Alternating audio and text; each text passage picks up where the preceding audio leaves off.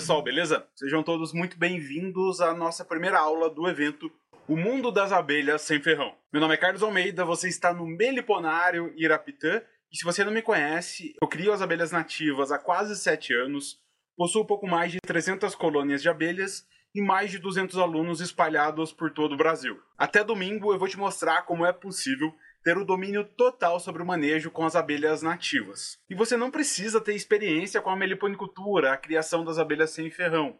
O conteúdo que eu vou trazer é para quem sim já tem algumas colônias, mas também para quem está começando exatamente agora. Essa é uma grande oportunidade para aperfeiçoar o conhecimento daqueles que já possuem as primeiras colônias, mas ainda tem algumas dificuldades, e principalmente uma excelente oportunidade para quem não sabe absolutamente nada e deseja dominar do zero a criação das abelhas sem ferrão. E provavelmente você deve estar se perguntando: quem é esse cara para me prometer tudo isso?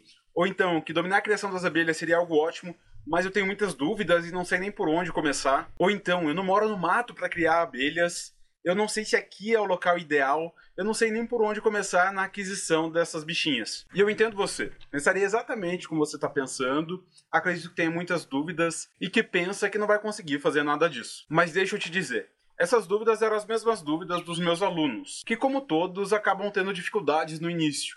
Mas eu pude ver o resultado do aprendizado de cada um deles. Eles não sabiam identificar as espécies, Muitos abriam a caixa e não sabiam o que olhar lá dentro. Outros iam realizar os manejos e acabavam matando as próprias colônias por não saber como realizar corretamente os manejos. Por isso eu peço que fique aqui comigo. Eu quero te mostrar como sim é possível dominar a criação das abelhas nativas sem ferrão. Até o final da nossa jornada, você também vai conseguir esse feito. E ninguém melhor para falar sobre essa mudança de 180 graus na sua vida. E agora você deve estar se perguntando: 180? Por que não 360? Na verdade, pessoal, 360 você ia dar a volta e ia ficar no mesmo lugar. É 180 para virar para outra direção, a direção do domínio das abelhas nativas. Mas enfim, deixa eu deixar outras pessoas falarem como foi essa mudança de vida. Olá, pessoal, bom dia. Meu nome é Carlos Alberto. Eu moro em Navegante, Santa Catarina, mas tenho uma outra propriedade aqui em Maruí, no sul do estado de Santa Catarina também, onde eu possuo o meu meliponário. Eu trabalho em plataforma de petróleo, uma profissão meio diferente até dificulta um pouco, né, na criação das abelhas, o manejo, né? Um pouco tempo que eu tenho para dar esse manejo para elas, porque também não é sempre que eu venho para aqui. Eu conheci o Carlos pelo YouTube, eu segui o canal dele, né? Sigo ainda até hoje. Maratonei todos os vídeos dele, todos os vídeos eu assisti. Gosto muito de abelhas, né? Eu entrei na meliponicultura é, também através da apicultura, que eu também crio abelha com ferrão, né? Apis. Alguma pouca coisa, mas eu crio. E tive conhecimento do canal dele e através do canal eu comecei a desenvolver também o gosto pela meliponicultura. Eu fui o segundo a comprar o curso dele quando ele lançou e foi um divisor de águas, né? Que eu tinha feito anteriormente um curso bem básico pela Embrapa, mas não dá aquele suporte todo. Tanto é que vocês vendo os vídeos do Carlos no YouTube, vocês aprendem muito, né? Porque ele tem uma sequência do todo o manejo. Ele não vai lá, faz um manejo de divisão ou de outra coisa e deixa lá, né? E os vídeos deles contemplam desde o início né, do, do, manejo até o final, né, às vezes seis meses, um ano, e ele passa tudo ali para gente, o que deu certo, o que não deu certo. Né, então ele tem esse dom né, que, que facilitou.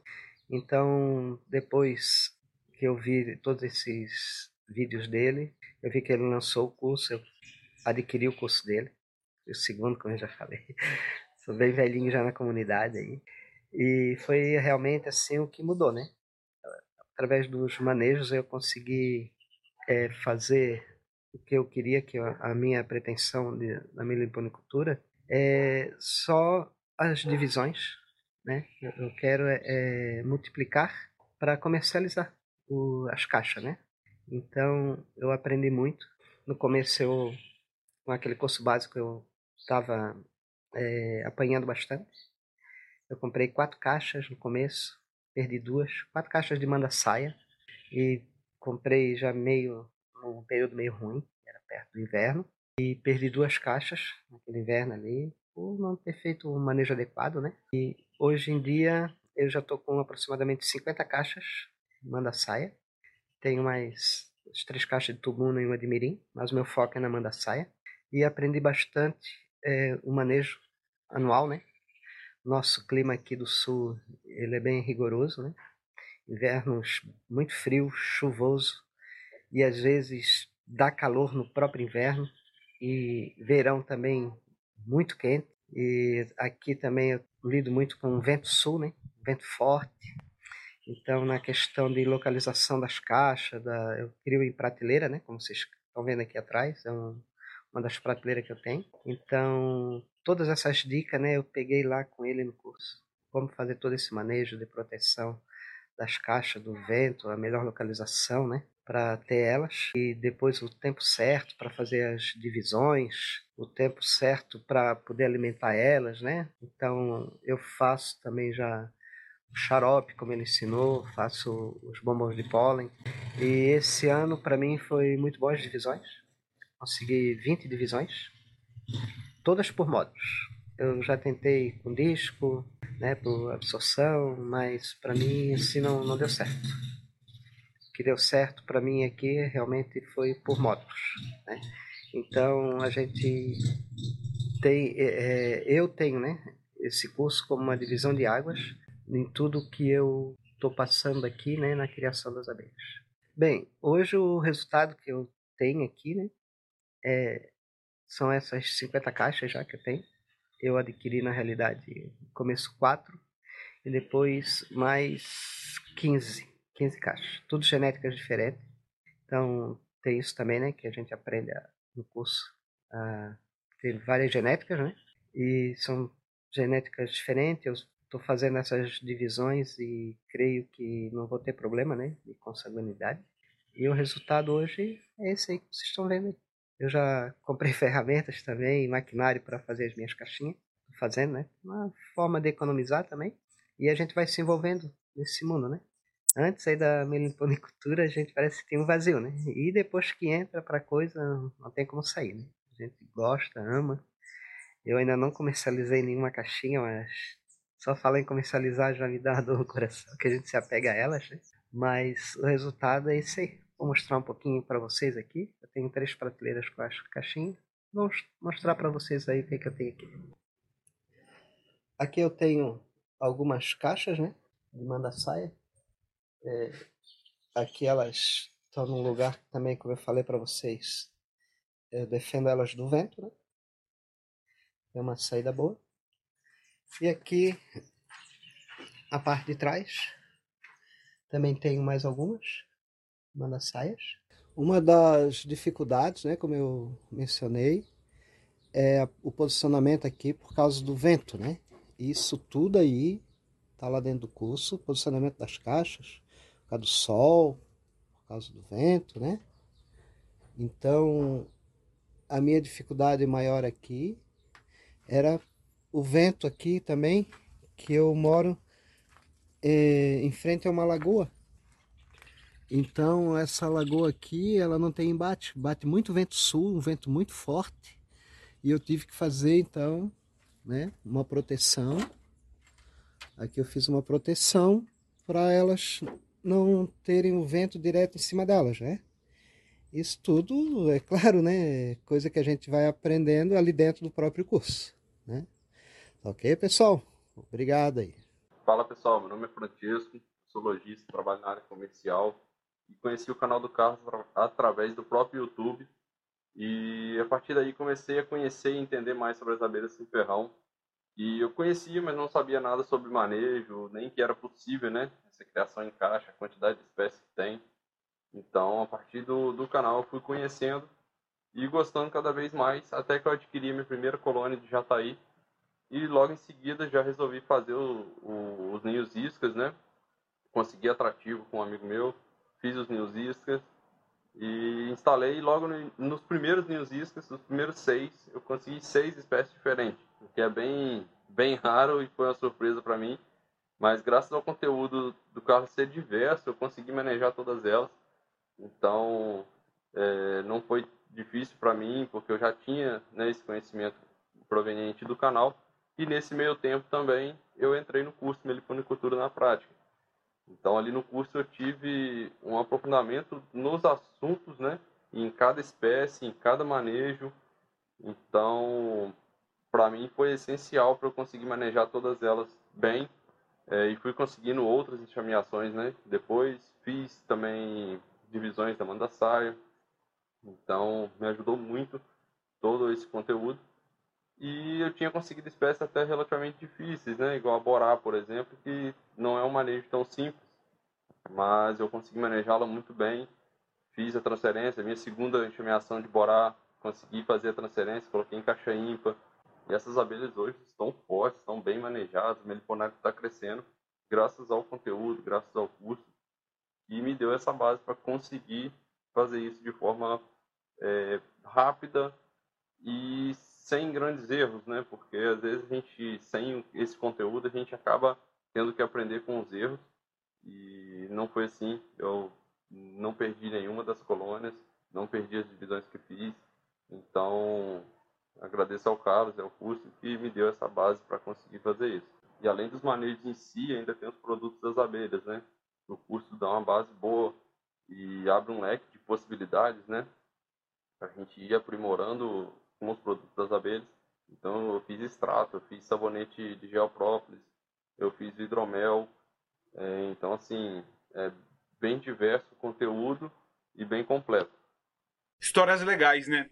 Nesse momento você deve estar se perguntando, tá, eu entendi que é possível dominar a criação das abelhas nativas, mas como que vai funcionar esse evento? Eu gosto sempre de mostrar no início como vão funcionar as regras do jogo, como vai funcionar cada detalhe do nosso evento. Estamos hoje numa quinta-feira na nossa aula de número 1, dia 31 de agosto. Amanhã na sexta teremos a aula 2 e no sábado teremos a aula 3, a nossa última, mas não menos importante aula. Durante essa sequência de aulas teremos pequenos desafios ao final de cada uma delas. E iremos sortear um voucher de 100 reais da minha loja para o ganhador de cada sorteio. E no final teremos um grande desafio, onde o ganhador vai ganhar uma vaga para o meu curso, Meliponicultura na Prática, uma caixa para colocar as abelhas nativas e um extrato para conseguir as enxameações. Esse último sorteio será no formato quiz e apenas as pessoas que participarem e acertarem mais de 70% das questões é que poderão participar dele, justamente para evitar que pessoas que não participaram das aulas concorram aos prêmios. Eu quero valorizar você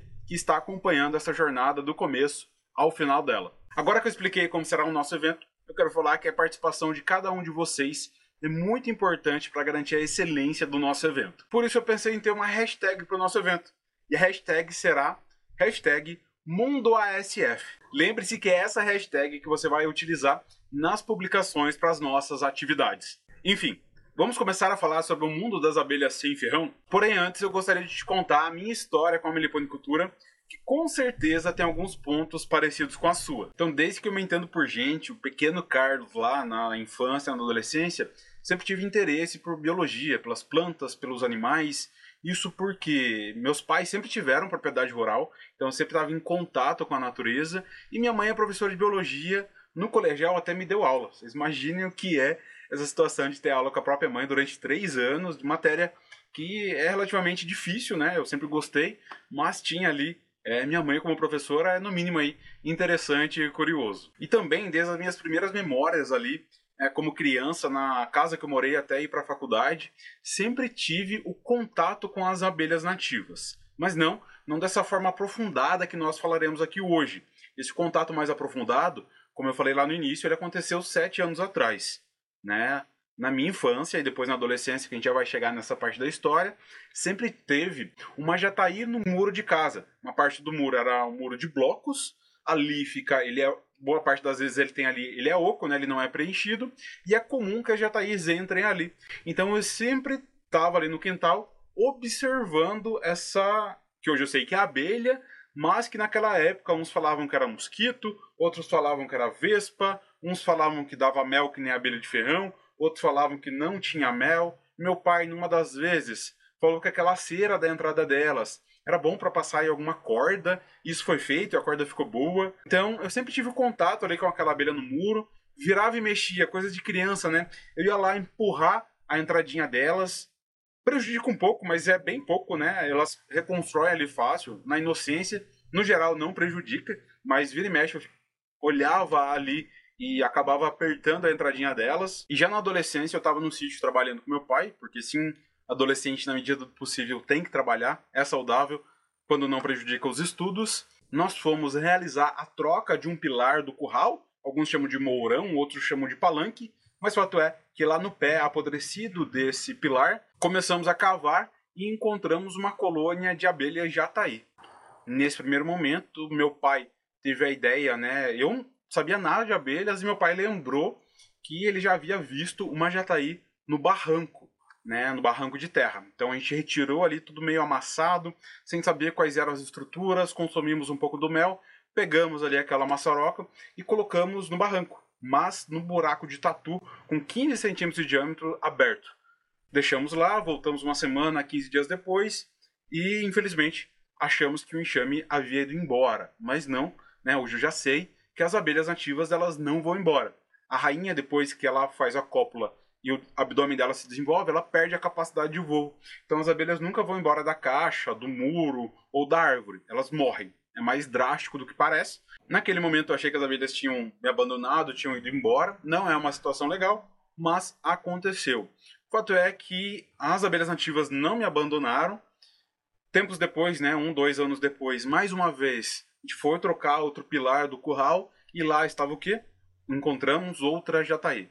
Cavamos com um pouco mais de cuidado. Nessa época, eu tive a ideia de fazer uma caixinha, tá? tive a ideia de fazer nossa, que ideia, né? Fazer uma caixa de madeira para colocar as abelhas em vez de colocar no barranco. Lembrando, pessoal, que no barranco, sim, você vai encontrar abelhas nativas no barranco, mas é em, em formigueiros abandonados, numa dinâmica totalmente diferente e muito mais protegida do que no buraco de tatu que ela acabou ali perecendo por predadores, provavelmente por formigas.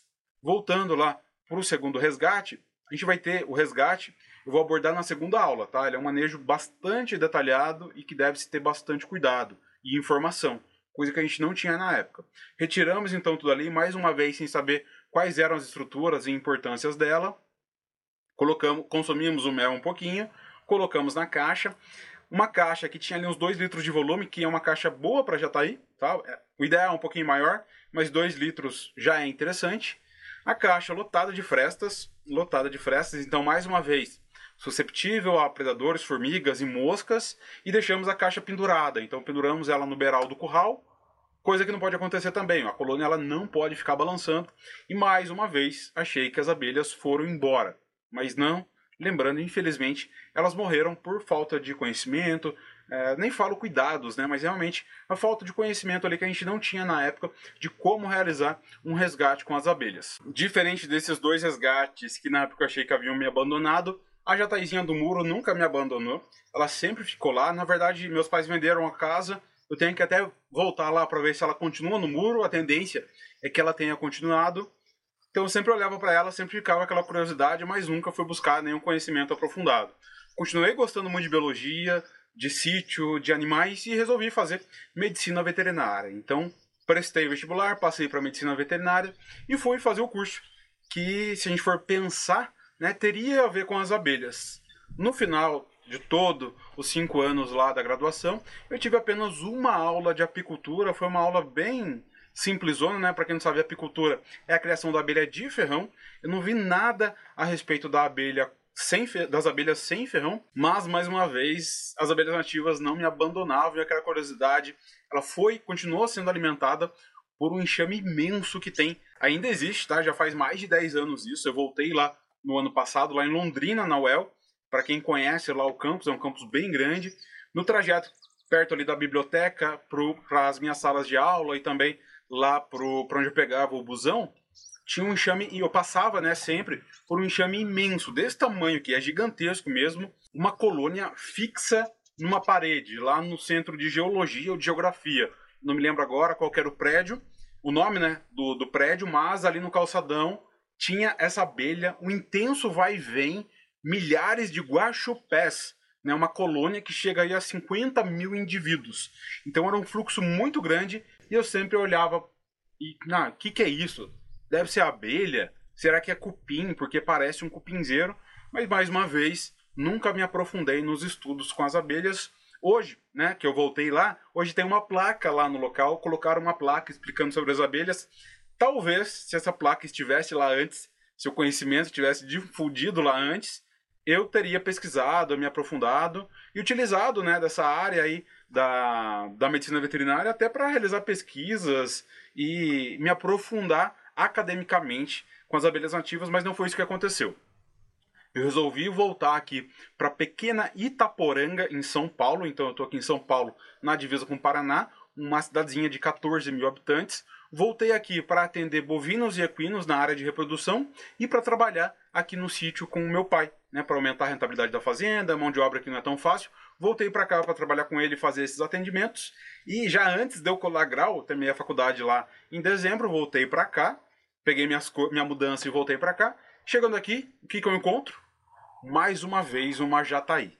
Né? Não sabia direito o nome dela, né? hoje eu sei que é uma jataí, mas andando aqui pelo sítio, na verdade, do lado da horta, uma árvore iria cair na horta. Meu pai fez a poda, a árvore está viva até hoje, é um pau-jacaré, árvore que normalmente oferece oco para as jataístas. Por aqui tem bastante jataí no, em árvores de pau-jacaré. Meu pai fez essa poda, ele não viu, ou entrou depois, né? E num pedaço de um tronco ali, de 1,10m mais ou menos, tinha uma jataí no chão. Há, no mínimo, aí dois anos estava lá. Dessa vez, finalmente, eu fui buscar conhecimento. Então, obviamente, todo o meu conhecimento ali da biologia, né, da medicina veterinária, me deu base para pesquisar de forma bem aprofundada.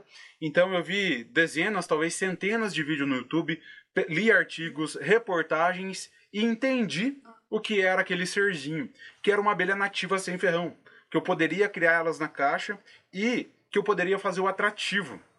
Então, com o material do próprio tronco, que elas fecharam o oco, tem ali o própolis, eu peguei aquele própolis, depois elas fecharam novamente, peguei ali aquele própolis e fiz o atrativo. Já naquele momento eu tive a ideia de deixar no sol, então em uma semana ele estava pronto, e lá entre no finalzinho de dezembro, entre o Natal e o Ano Novo, eu instalei alguns ninhos iscas aqui pela propriedade. E não muito tempo depois, para falar a verdade, acho que foi lá pro dia 12 ou dia 15 de janeiro de 2017, duas ou três semanas ali depois da instalação dos ninhos iscas, andando aqui para a propriedade, fazendo um serviço de roçagem, eu me deparo com duas enxameações nos ninhos iscas.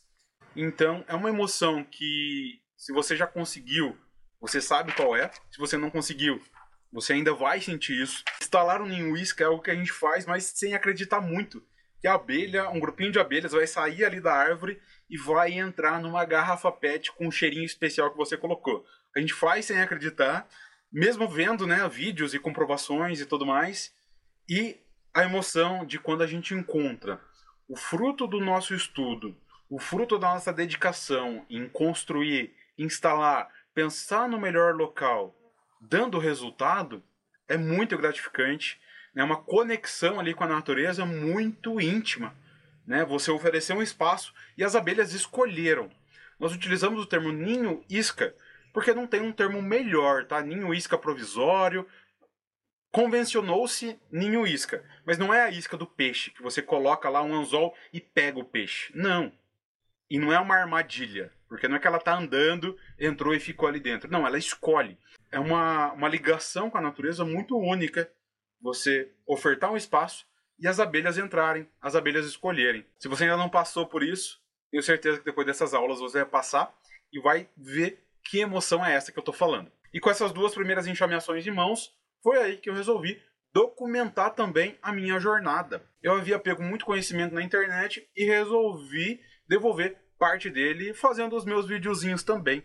Então eu comecei a gravar lá em fevereiro, mas dessa vez, né, nesse caso, com um método, pode-se dizer, ali simples, mas diferente. Que é o quê? Contando a história da colônia. Então, essas primeiras, esses primeiros ninhos iscas, eu filmei a retirada deles da mata, a transferência, revisão com 3, com 10 e com 30 dias para depois postar.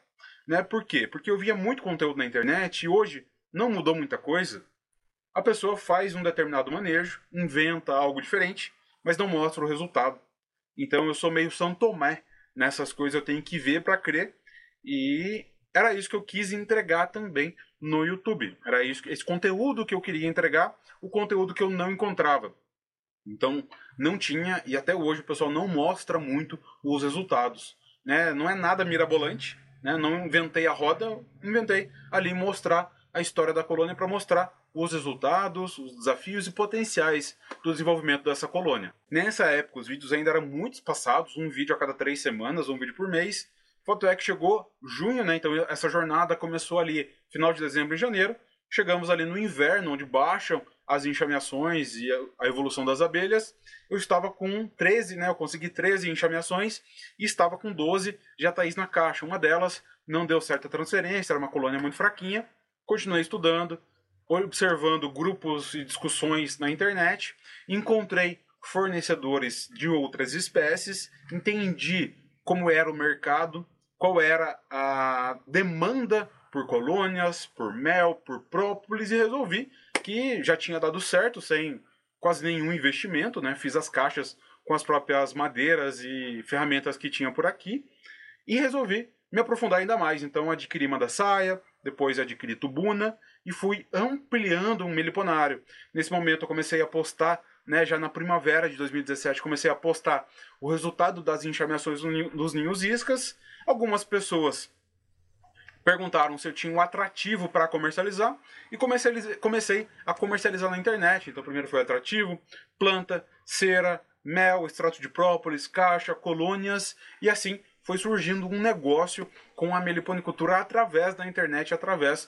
dos vídeos, através dos ensinamentos que eu fui postando aqui no YouTube. Com o passar do tempo, o meliponário foi crescendo, as vendas foram aumentando e aquela lucratividade que eu busquei, né, que eu vim para cá para buscar aumentar na propriedade, já estava se concretizando, dessa vez com algo bem diferente, algo inusitado para todo mundo, ainda é hoje, né? Muitos quando você falar que está criando abelhas nativas, vão te achar estranho, achar que você é maluco, né, por não entender da atividade, mas ela já era concreta para mim.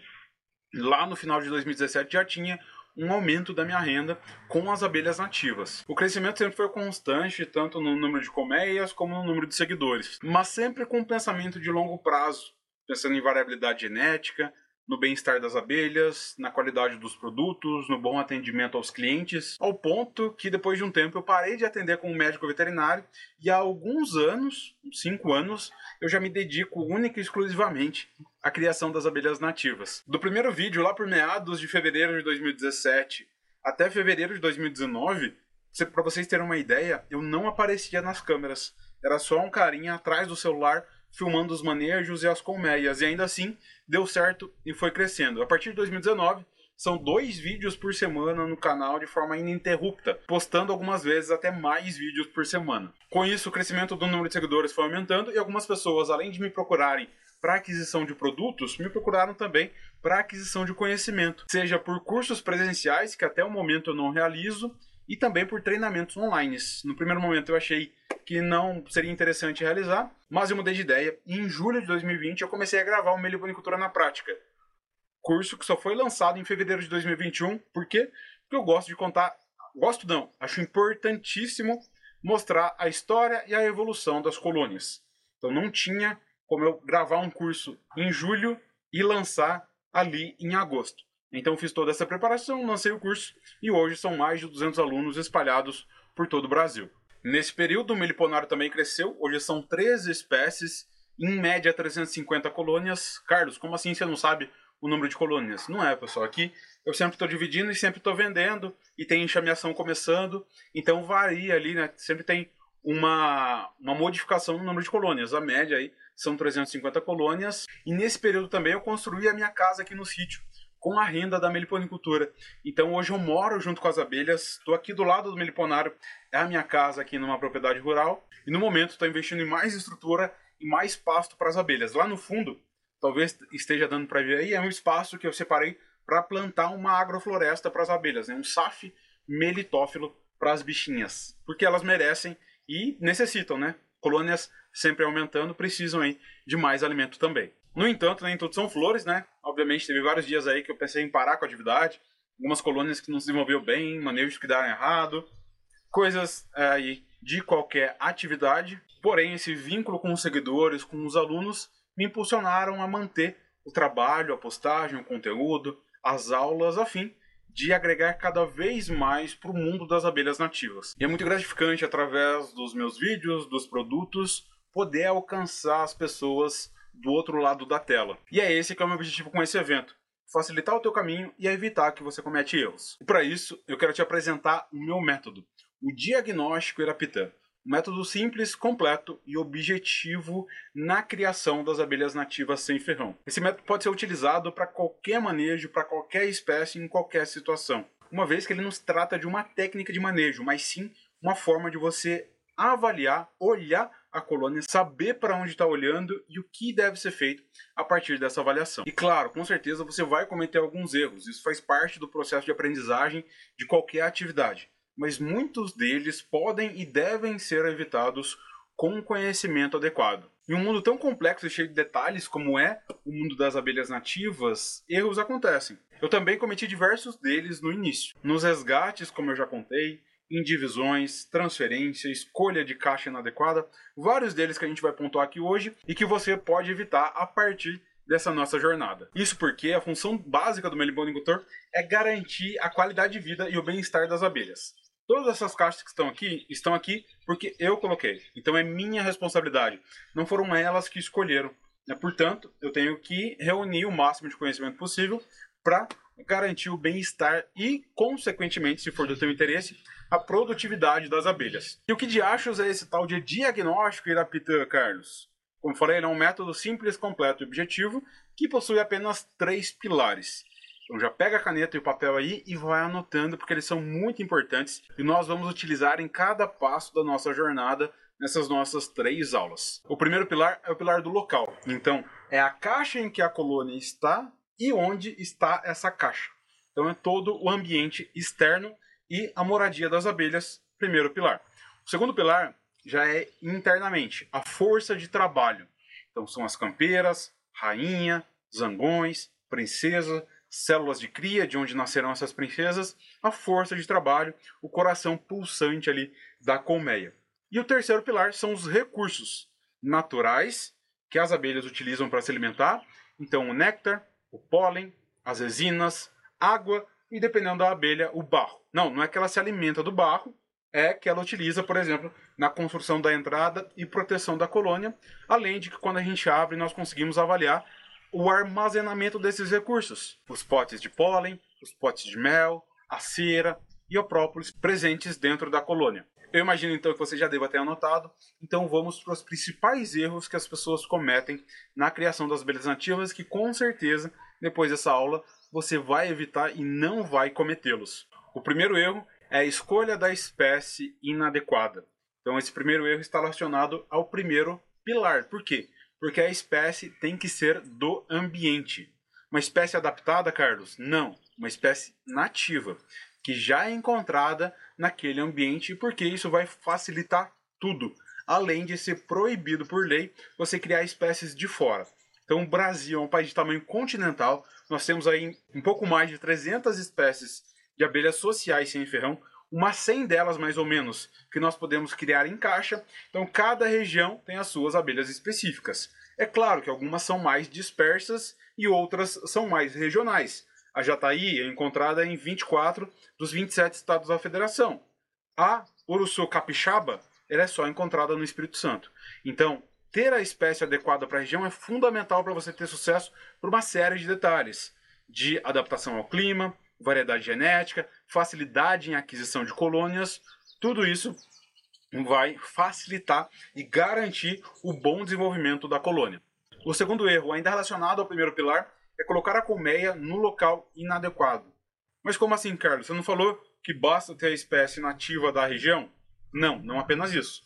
A mandaçaia é uma espécie nativa da minha região, nativa aqui do sul de São Paulo, MQQ, Melipona quadrifaciata quadrifaciata. Porém, se eu pegar essa caixa de mandaçaia, uma abelha nativa da Mata Atlântica e parte do Cerrado também, mas deixá-la no sol do verão o dia todo, essa colônia vai morrer. Lembrando que as abelhas nativas não vão embora. Então não é que ela vai embora da caixa. Infelizmente, ela vai morrer por escolha do local inadequado, mesmo ela sendo nativa da região. Isso porque tem uma faixa de temperatura ótima para a maioria das espécies, algumas toleram um pouco mais, outras precisam um pouco mais de frio e de umidade. No caso aqui da mandaçaia, temperatura média interna 35 graus ali nas crias, podendo chegar a 37 sem muitos problemas. Mas passando disso, já começa a deterioração interna da colmeia. Então é importante colocar no ambiente adequado. O terceiro principal erro é a escolha da caixa inadequada. Isso mesmo, cada espécie vai ter uma caixa adequada, principalmente relacionado ao volume. Então, dessas mais de 300 espécies, nós temos abelhas aí como a Lambiolius Leurotrigona milleri, que vai ocupar um volume de 500 ml. Outras vão ocupar um litro, e abelhas como a Uruçu, ou a, uma Tubuna, uma Borá, vai ocupar 12, 14, às vezes até 20 litros de volume. Então tem uma diferença bem grande e isso pode prejudicar a regulação térmica, controle de predadores e até mesmo o controle feromonal da rainha. Isso no excesso de espaço e na falta de espaço pode também prejudicar a dinâmica interna da colônia. O quarto principal erro é não conhecer as necessidades da colônia. Então, isso relacionado ao segundo e ao terceiro pilar. Não saber como funcionam as questões internas da colmeia e todos os recursos que ela precisa para se desenvolver bem. Então, quantidade de flores suficiente, a questão de vento, questão de briga entre as colmeias, por exemplo, uma espécie que não pode ficar próxima da outra. Então, conhecer as necessidades e a dinâmica de funcionamento de cada espécie é importante para garantir um bom desenvolvimento das mesmas. O quinto e principal erro é realizar manejos avançados, como a divisão ou a coleta de mel de colônias fracas. Então, realizando uma má avaliação da condição da colmeia, forçando assim ela a um manejo que ela não está apta naquele momento. Então, esse infelizmente é um erro muito comum que leva à perda tanto é, da colônia filha ou da matriz, seja numa divisão ou seja apenas numa coleta de mel em momento inadequado com uma colmeia que não está preparada para isso. Esses são então os principais erros graves que as pessoas cometem ao entrar no mundo das abelhas, acreditando que podem começar de qualquer jeito sem buscar as informações adequadas, sem buscar alguém que possa ajudá-las a ter sucesso com seus enxames. E é por isso que com o meu método sabendo para onde olhar, você vai evitar esses erros, porque nele eu vou te ensinar primeiro a identificar as espécies, descobrindo assim qual é a melhor para iniciar, como conseguir as suas primeiras colônias, que é assunto da nossa segunda aula. Hoje, no decorrer dessa aula, a gente ainda vai ver a identificação das várias espécies de abelhas nativas. Segundo, escolher o melhor ambiente e a caixa adequada. Então, manda saia, na sombra, uma caixa de 6 litros e meio. A jataí pode pegar um pouco mais de sol, 3 litros e 600. A marmelada, também 3 litros e 600, mas já é uma abelha, a Friesiomelitta varia, e as outras Friesiomelitas, já é uma abelha que tolera ambientes mais quentes, 37, 38, até mesmo 40 graus. A mesma coisa para lambiolhos, por exemplo. E em terceiro lugar, fazendo a avaliação correta da força da sua colônia com o diagnóstico Arapitã na ponta dos olhos para observar a condição da colônia.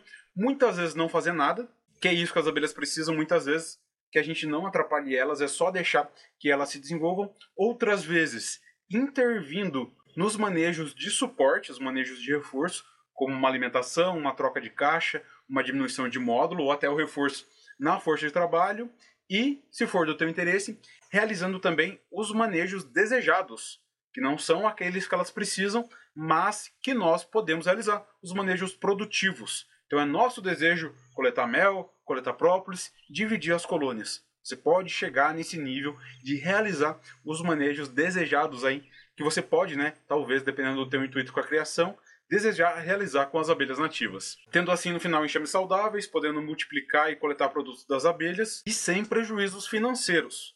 Porque sim, é muito triste a morte de uma colônia, mas junto com isso tem o prejuízo financeiro. Colônias que chegam aí a 600, 800, mil reais, como é o caso de uma urussu amarela muito forte, 550 reais uma caixa de manda-saia. Obviamente, tudo isso depende de região para região, qualidade da caixa e força da colônia, mas esses valores existem e dependendo do manejo que você fizer, você perde a colônia, algo que é muito triste, e perde também o valor financeiro. Então, por isso é importante entender o diagnóstico da Pitã para dominar a criação das abelhas sem ferrão. E mais uma vez, se você ainda não notou, então o primeiro pilar, bem rapidinho, o, lo o local, né, com o ambiente e a caixa, o segundo pilar com a força de trabalho, são as abelhas ali dentro, e o terceiro pilar, que são os recursos que tem que ter disponível. Meliponicultura é uma atividade que está intimamente ligada à proteção ambiental e ao plantio e proteção das florestas. Então, o meliponicultor é aquele que planta, é aquele que preserva, é aquele que protege o meio ambiente. E isso está muito intimamente ligado ali no nosso terceiro pilar dos recursos, que é algo muito, muito importante. Diagnóstico da pita entendido. Bora para a segunda parte da nossa aula, a identificação das abelhas. Para que você possa identificar aquela abelhinha que você viu ou vai ver na flor, aquela abelhinha que você já encontra no muro da sua casa, na árvore aí do teu bairro ou no seu, na sua propriedade rural, ou então que alguns têm na caixa, mas não conseguem identificar, fizeram resgate ou ganharam a colônia. Agora é o momento de você identificar. A gente vai passar por várias das principais espécies e também características físicas para você diferenciar uma da outra e poder buscar ainda mais a identificação delas. A primeira forma de diferenciar é pelo tamanho. Então nós temos primeiramente as abelhas grandes, como é o caso da mandaçaia, e é aqui que a gente já entra numa diferenciação muito importante. A abelha de ferrão, apis mellifera, das abelhas sem ferrão grandes. Você não vai confundir uma apis, uma abelha de ferrão, com uma abelha pequena, mas você pode confundir com a mandaçaia, pode confundir com a urussu amarela Melipona mondori, pode confundir com a jupará, uma abelha nativa da Amazônia, pode confundir com a jandaíra, uma abelha nativa do Nordeste. Então a abelha de ferrão, no, na bundinha dela vai ter ali um, uma pontinha, né, um ferrão ali mais observável, e ela é amarela listrada, mais ou menos escura. Tá? Hoje no Brasil, a gente tem apenas uma espécie, a Apis mellifera africanizada. Tá? Tínhamos aí várias espécies vindas da Europa, é, da Itália, da Espanha, de outros locais, mas no final veio uma espécie da África na década de 60 e todas hoje no Brasil são africanizadas, tá? 99,9% é africanizada. Então essa amarelinha, um bondinha listrada, abelha de ferrão é bem fácil de diferenciar. Eu entendo que no primeiro momento seja um pouco mais difícil, mas depois, vendo as imagens e estudando sobre as abelhas, você vai conseguir diferenciar bem fácil uma mandaçaia, por exemplo, de uma apis. A mandaçaia também tem a bundinha listrada, mas é diferente. Então nós temos as abelhas grandes, depois nós temos as abelhas médias, que é o caso da manduri, Melipona silvae, o caso das tubunas, das escaptotrigonas, abelhas muito produtivas e sem ferrão, e também das famosas aí Arapuá e Guaxupé. Irapuá, como alguns chamam, ou Guaxupé. Então a trigona Spinips Arapuá e a trigona Ialinata, que é a Guaxupé. Então, abelhinhas pretas, a Arapuá é muito comum, por quê? Porque ela é muito populosa e a gente já vai ver que ela faz um ninho externo, então ela não precisa de um oco para se desenvolver. Então ela é encontrada em todo o Brasil, a Guaxupé praticamente também em todo o Brasil. Abelhinhas pretas, a Arapuá tem a perninha de trás, que a gente chama de corbícula, de cor caramelo, e a guaxupé tem a asa mais esfumaçada. Então são essas abelhas aí de tamanho médio. Depois de tamanho pequeno nós temos várias aí, principalmente as mirins, mirim preguiça, é, mirim droriana, mirim guaçu. A jataí é uma abelha pequena.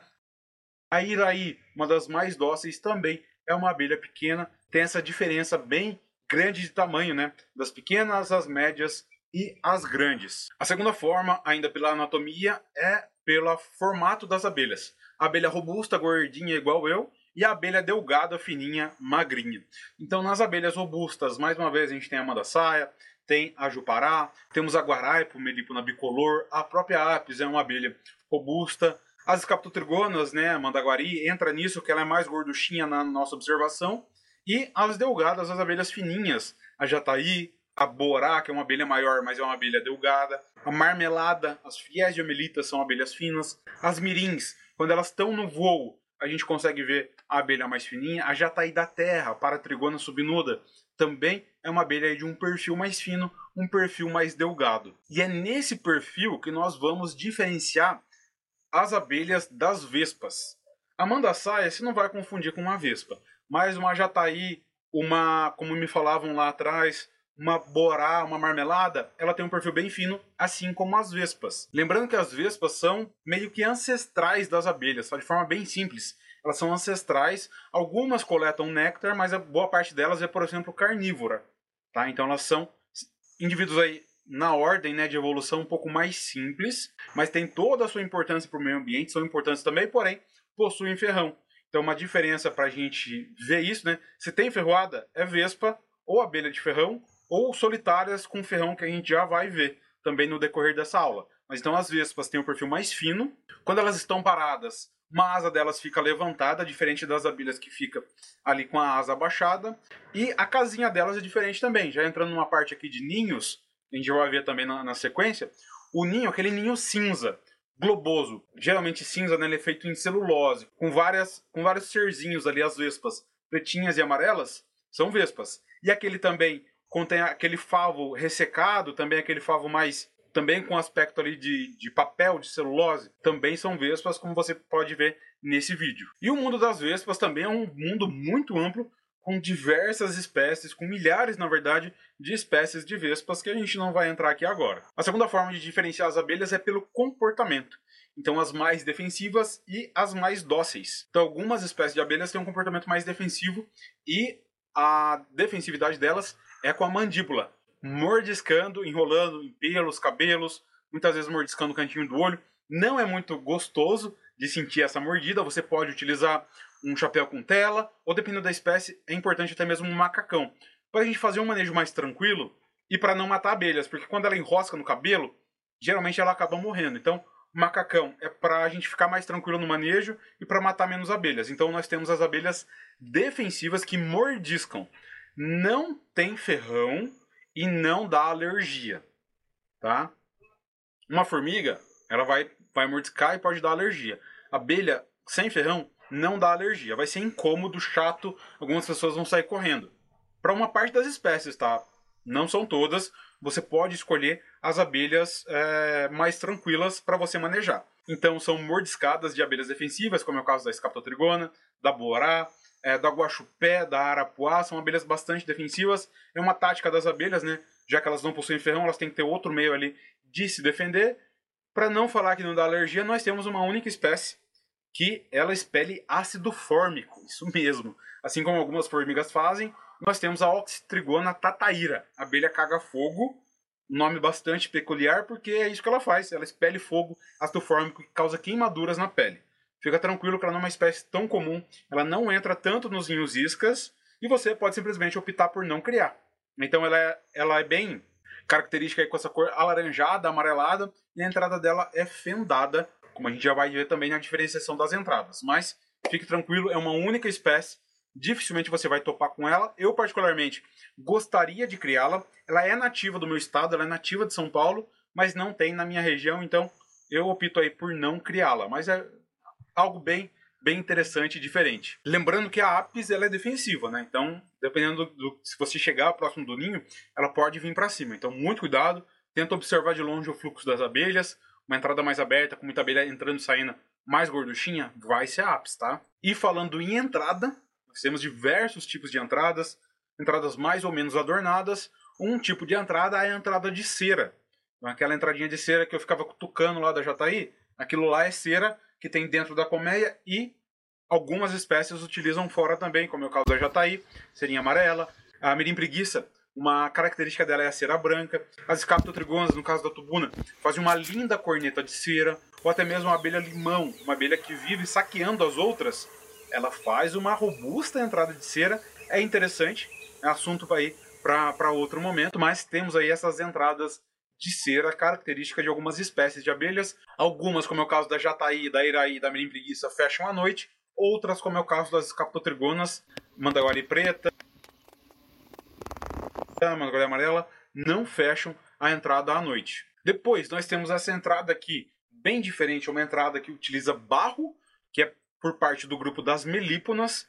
Então é a mandaçaia, a jupará lá da Amazônia, a boca de renda. Elas utilizam barro e resina. Então essa entrada mais desenhada é do grupo das melíponas. A própria mandori tem uma entrada característica ali com barro branco. A urussu nordestina faz uma entrada já com meio que umas garras ali, algo bem diferente. Temos também a boca de sapo, Partamona ellery, que faz uma entrada gigantesca, que realmente parece uma boca de sapo. Outras partamonas também fazem entradas bem adornadas, bem bonitas, são abelhas sem ferrão. E um outro tipo de entrada muito comum também é a entrada de própolis simples, como é o caso da mirim droriana, que geralmente vai ter uma janelinha, da mirim guaçu, da mirim emerina e também da mombucão, então, a Mombucão cefalotrigona captata, uma abelha rara que está em risco de extinção. Tem nativa aqui na minha cidade, tem algumas aqui, aqui ela é, é bem encontrada ainda. Tem essa entrada de própolis simples, no caso da mambucão, passa apenas, passa apenas uma abelha. Depois vai variar de espécie para espécie. E também de entrada meio simples, tem as entradas fendadas, como é o caso da entrada da borá. Né? Então a entrada da borá passam-se aí mais abelhas, mas ela é uma entrada de própolis. E geralmente essas entradas de barro e de resina simples, elas não fecham à noite. Quando uma entrada dessas está fechada, tem algum problema com a colmeia. E por último, mas não menos importante, nós temos a diferenciação conforme a construção do ninho. Então nós temos esse ninho celuloso, que eu já falei das vespas, o cinza, e nós temos uma jataí, que faz esse ninho externo também, de forma meio parecida, que é a tetragonisca Weiraut, uma abelha, a jataí acreana, então ela é encontrada no Acre e no Mato Grosso, onde ela vai fazer essa característica dessa forma. Mas ela é uma espécie mais rara, não dá para criar, e portanto fica mais a critério de curiosidade. Ainda com um ninho externo, nós temos aí quem já apareceu aqui, a arapuá e a guaxupé.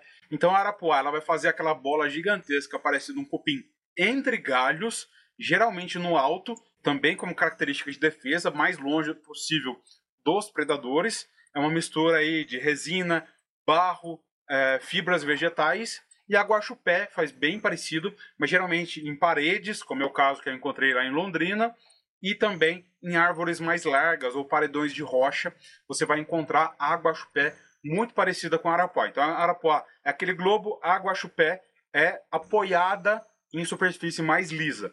Ainda semi-externo e meio interno, nós temos a boca de sapo, que eu já citei aqui, ela faz uma parte da estrutura para fora e outra dentro de uma parede, dentro de um oco da árvore, ou num buraco ali de uma samambaia, ela pode fazer também. Ela faz esse ninho é, externo e meio interno. E depois nós temos os ninhos internos na árvore, que é a característica de boa parte, da maior parte aí das abelhas, com todas as entradas que a gente já falou, características de tamanho e de defensividade. Lembrando mais uma vez que a apis ela pode fazer dentro da árvore, semi-externo ou 100% externo.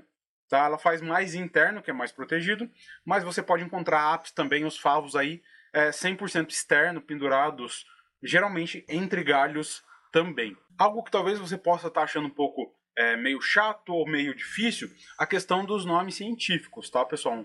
Um, um pontinho aqui para a gente é, levar em consideração, bem importante, porque Todos esses nomes populares, geralmente, eles são utilizados apenas para uma espécie.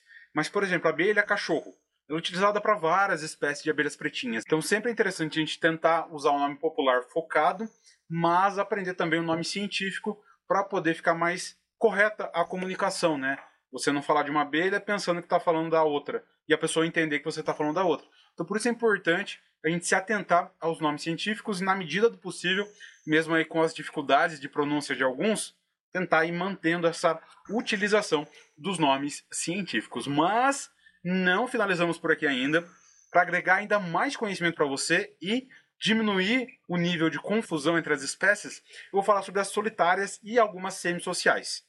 Tá? Então, as abelhas nativas são abelhas sociais que vivem em sociedade, igual os cupins, igual as formigas, onde a rainha é a responsável ali pela colônia, tem a sua proposição de castas e a divisão também do serviço. Então é isso basicamente que resume aí um inseto social. Então a rainha ela vê várias sequências aí, várias gerações de operárias passando, depois ela pode ser substituída, tem as enxameações, mas nós temos também as abelhas solitárias. Então ela acha um buraquinho ali, faz o ninho dela, coloca o ovo e ela vai embora viver a vida dela e morrer. E depois nasce aquele ovo sozinho. Ou temos as semissociais, que entram no mesmo local, só que lá dentro é cada uma por si. No máximo, elas vão ajudar ali na defesa do local, porque se você mexeu no local, mexeu com todo mundo. Então elas vão ali se defender em conjunto porque estão juntas. Mas então existem as abelhas semissociais e solitárias. Essas espécies são ainda mais diversas do que as abelhas sociais. No Brasil, nós temos aí em média 300, que eu já falei. As solitárias e semissociais, a gente, é, nós falaríamos aí de milhares de espécies. Então, por isso, eu vou citar algumas principais. Uma aula sobre solitárias seria uma aula ainda maior do que essa nossa jornada, principalmente porque tem várias características. Umas são no solo, outras é na madeira, outras é com folha. Então, é bem diverso. Comecemos pela provavelmente mais conhecida, é a que eu mais conhecia antigamente, e ainda conheço hoje, vejo muito ela hoje, que é a famosa mamangava, a xilocopa, mamangava de toco. Então aquela pretona ou amarela, amarela é o zangão, tá? o zangão não tem ferrão, mas a mamangava tem um ferrão que ferroa doído, quem já tomou ferroada chega a ficar com febre, passa mal, então ela tem o ferrão, é uma solitária, muito importante, polinizadora de diversas culturas, o maracujá é uma delas, e várias outras árvores nativas. Todas as solitárias são importantes também. Então nós temos aí a xilocopa mamangava de toco. Depois nós temos a mamangava de solo, que é uma semi-social. Então, muitas vezes ela vai estar ali no solo, várias delas, e algumas pessoas também pisam em cima, em vez de correr de uma abelha, tem que correr de várias delas. Então, essas daí são as bombos. Tem bombos brasileira e tem bombos exótica também. Então, temos aí as bombos mamangava de solo. Uma outra que talvez seja já conhecida de você é a abelha das orquídeas, a Euglossine. Então, nós temos tanto a verde como a azul. Cor bem bonita, metálico, brilhante, que não tem nas abelhas sociais, tá? Nós não temos abelha sem ferrão, nativa, social, verde ou azul. As cores ficam em amarelo, preto, às vezes mais avermelhado, mas azul e verde não tem. Então, a abelha das orquídeas que coletam óleos, polinizam as orquídeas, também são espécies bem importantes e bem interessantes de observar, de ver polinizando e dá para ter na caixinha. Às vezes ela entra numa caixinha que está vazia ou que você disponibiliza no meliponário, mas também é assunto para uma outra aula. Outra bem interessante que eu sempre observo por aqui é a abelha, a, é a abelha, né, no caso solitária, cortadeira, a megacile. Então ela corta folhas para fazer o seu ninho. Então muitas vezes eu já observei aqui, entre a fresta da tampa, a gente levanta, tem lá um ninho de megacile. Às vezes é folha e algumas coletam pétalas. Então é bem interessante, ela faz um cartuchinho de folha. Eu sempre vejo, sempre esqueço de tirar foto, mas eu observei diversas vezes. Então é interessante aí, uma solitária que poliniza também para coletar o alimento pro, pro ovo dela e para ela também, mas que faz um ninho com folhas. Depois nós temos uma que gera bastante confusão, principalmente com as mirins, que é a ceratina. Essa é uma abelhinha mais compridinha, ela é mais comprida que as mirins e ela também possui um verde metálico. Então é uma abelhinha diferente, muito comum de ser encontrada e de ser confundida com as abelhas mirins. Mas mais uma vez, não tem mirim. Primeiro que ela não tem mirim é, compridinha e não tem mirim verde. Então é a ceratina. E mais um último exemplo aqui bastante comum. É uma abelha que eu confundi com o uruçu. Vi ela na florada da, da aceroleira e achei que tinha uruçu por aqui. Ela é nativa do estado, eu posso criar, tem se desenvolvido muito bem aqui a uruçu amarela, mas é comum se confundir com a centris. Então a centris, então a centris você vai ver na florada da aceroleira, vai ver uma centris coletando ali material, ela coleta muitos óleos e ela faz um ninho em buracos na madeira ou na parede. Também você pode fazer aí furos na madeira para que a centris entre. Então, é uma abelha bem rápida e douradinha, com a perna de trás, a escopa bem gorduchinha. São essas aí algumas das abelhas solitárias e semissociais que você pode encontrar e que às vezes confunde com a abelha nativa. A, a mamangava de toco você não vai confundir, mas outras podem, você vai acabar confundindo. Tem várias abelhas pretinhas também que são solitárias, semissociais. Então é um mundo aí que se abre de observação das abelhas, mas com toda certeza com essa aula aqui, você vai conseguir identificar e diferenciar diversas delas. Ficou com alguma dúvida? Volta aqui e reassiste a aula. Não sei quando você está vendo, mas essa aula vai ficar disponível por alguns dias. Então aproveita, reassiste, anota, tira print para poder diferenciar as abelhas que você encontrar nas flores, nas árvores ou nos muros. E falando em árvore e muro, agora toda vez que você vê uma abelha ali dentro, quero que você se lembre de mim, se lembre do diagnóstico da pitã. Será que aquele local é bom para ela? Será que tem um espaço ideal lá dentro? Como que está a força de trabalho? Será que tem campeira suficiente? Será que a rainha está saudável? Terceiro, será que nesse entorno aqui tem recurso suficiente para essa espécie? Então eu quero ficar na sua mente para toda vez que você vê uma abelha, putz, o diagnóstico é da pitã. Pilar 1, local. Pilar 2, força de trabalho. Pilar 3, recursos. Só para vocês verem como que é simples e como com esse raciocínio você já faz uma avaliação basicamente completa daquela colônia. Né? Ali você não vai conseguir porque não tem como abrir, mas numa caixa abrindo e observando você vai chegar às conclusões necessárias. Características internas que nós veremos ainda nas próximas aulas, tá? Então, ainda vai ter muito conteúdo sobre a abelha, utilizando o diagnóstico Irapitã para observação interna, também com diferenciação da espécie. Mas, para te ajudar ainda mais nessa questão de diferenciação das espécies, eu preparei um material especial sobre abelhas por estado. Então, nós temos a lista oficial do ICMBio, Instituto Chico Mendes de Biodiversidade, das abelhas por estado no Brasil. Só que lá o que acontecia? Tava lá a espécie manda saia, nem tava o nome popular. Melípona quadrifaciata, quadrifaciata, quais estados ela é nativa? Eu inverti a ordem e coloquei São Paulo, quais espécies são nativas? Rio de Janeiro, quais espécies? Rio Grande do Norte, quais espécies? E ainda por cima, para facilitar para você, aquelas que têm o nome aquelas que têm o nome popular é, mais comum e conhecido, eu coloquei o nome popular também. Então, para você ter acesso e baixar essa lista, basta você estar presente nos nossos grupos de WhatsApp. Se você ainda não faz parte desse evento, ainda não está nos grupos de WhatsApp, basta clicar no primeiro link da descrição. Então, eu vou enviar para você essa lista lá das espécies por estado, totalmente completa, com mais detalhes ainda para a diferenciação das mais diversas espécies de abelhas sem ferrão. E o desafio da aula de hoje para concorrer ao voucher de 100 reais no final do dia é tirar uma foto de uma abelha na flor, na caixa, para a gente identificar. Tá? Então é bem simples. Tira a foto de uma abelha se você já tem na caixa, na flor. Ah, Carlos, eu não tenho, não tenho tempo para tirar essa foto, o que, que eu faço? Entra lá no meu Instagram, que é onde você vai me marcar, carlosalmeida.irapitã. Pega uma foto de uma abelha e compartilha também. Então você vai compartilhar nos stories uma foto de uma abelha, tentando identificar a espécie se você coloca, se você sabe a espécie, coloca. Se você não sabe, deixa em branco e me marca nos e me marca no stories, tá? Então é bem simples, a foto de uma abelha, seja na flor ou seja na caixa. Coloca a hashtag MundoSF e me marca para eu saber que eu vou poder conferir isso depois, tá? Só vai poder participar do sorteio quem compartilhou nos stories. Então, ao meio-dia de quando sai essa aula, eu vou compartilhar uma publicação. Você faz um comentário com o que você aprendeu aqui hoje, o que você achou dessa aula e compartilha nos stories. Bem simples, não tem nenhuma confusão. Se tiver alguma dúvida como participar, é só olhar o Instagram, as regras estarão lá na publicação. Então, para deixar tudo esclarecido, você tem que estar dentro do grupo do WhatsApp para receber essa lista oficial, um PDF muito especial sobre as espécies. Me seguir lá no Instagram e comentar na foto que vai ao meio-dia e publicar nos stories a imagem da abelha com a hashtag MundoSF, me marcando, né? carlosalmeida.irapitã.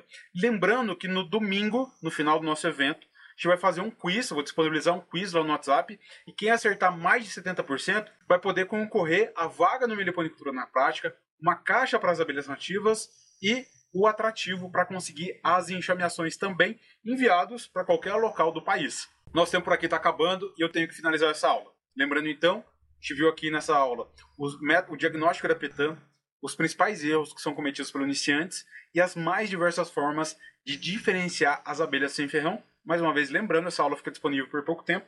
Então, se você quer reassistir, tirar alguma dúvida, ver quais eram as informações sobre aquela abelha ou sobre o diagnóstico, volta a essa aula e reassiste novamente com o caderninho em mãos, realizando as anotações que você achar necessário. Agora, com certeza, você já sabe a melhor forma de iniciar no mundo das abelhas nativas. E eu quero te convidar para a próxima aula, a aula de amanhã, onde a gente vai colocar a mão na massa e praticar com as abelhas nativas. Primeiro, como conseguir as abelhas nativas, pela compra, pelo resgate e com os ninhos iscas. Eu vou ensinar a fazer um ninho isca e como instalar e transferir do ninho isca para a caixa. Então tem prática intensa com as abelhas nativas na nossa próxima aula. Para não perder, mais uma vez avisaremos lá nos nossos grupos. E eu quero ver também a sua participação agora. Eu quero que você deixe aqui nos comentários quais foram os principais aprendizados e qualquer dúvida que você tiver, também pode deixar nos comentários. Vamos esforçar ao máximo para ler e responder cada um deles, já que o meu objetivo é agregar no teu manejo com as abelhas nativas. É isso então, pessoal. Agradeço a presença de cada um que esteve por aqui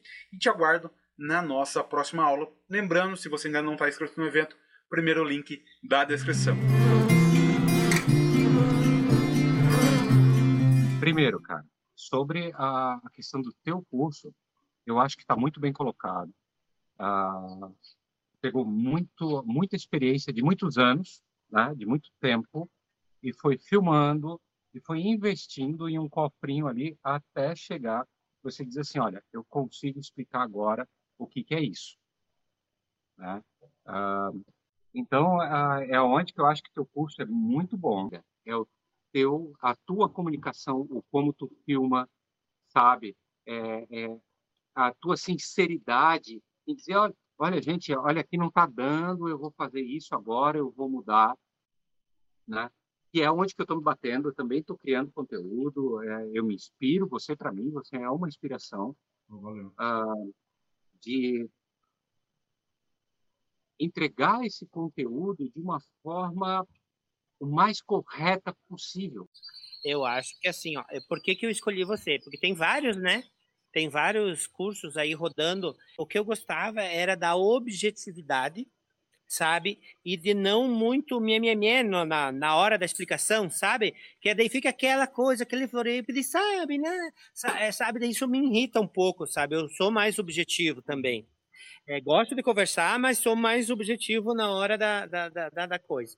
Então, isso foi um das causas que me fez escolher o teu curso. Mudei bastante, assim, com relação uma coisa assim, que me chamou muito atenção, que você, eu tinha uns ninhos isca em lugar que era perigoso. Daí você sempre chama atenção com relação a isso, né? Que não se está no lugar perigoso é porque foi fui eu que, né? Não é um bom lugar. Então, né? Então, com relação a isso eh, também, a forma ó, que agregou bastante, o que eu acho fantástico, é toda essa quantidade, essa gama, o leque, né, de, de vídeos com relação à transferência e à divisão práticas, o manejo, eu, e outra coisa, eu assisti todas as aulas, que ó, eu tô tendo que fazer caminhadas por causa que, enfim, por causa de problema de saúde.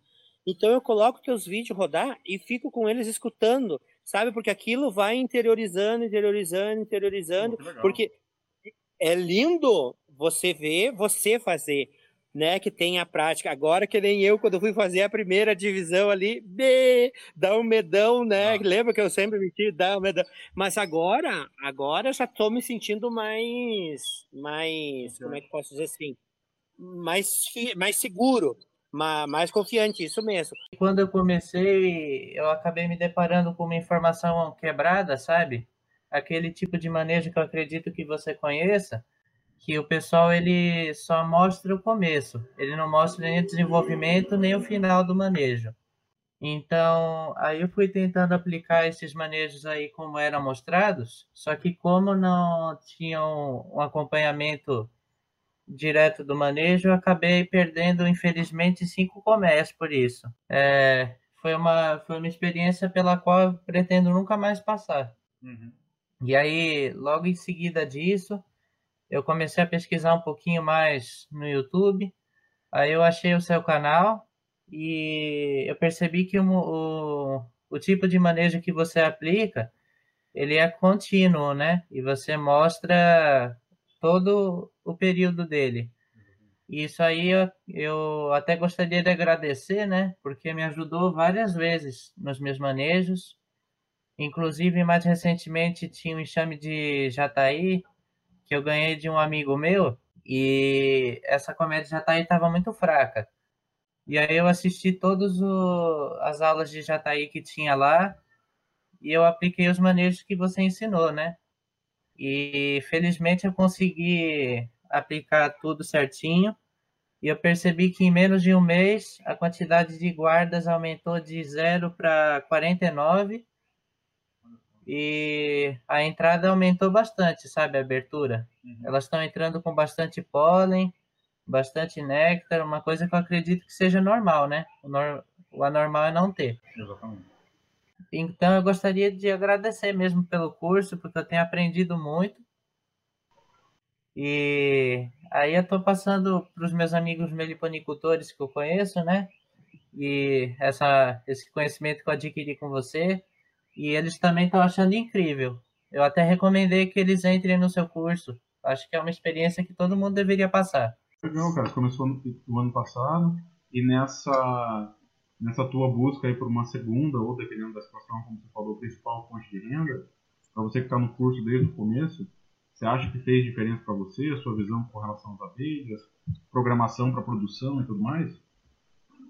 Olha, fez muita diferença pela experiência de, ah, a caixa tá forte não tá forte. Cara, eu tinha três caixas, não tem como saber. É, movimentação,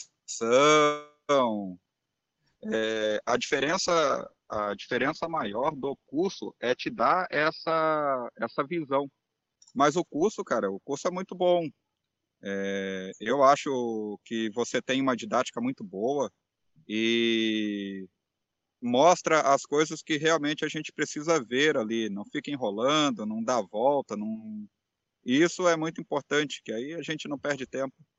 Hoje o tempo é uma coisa muito escassa, né?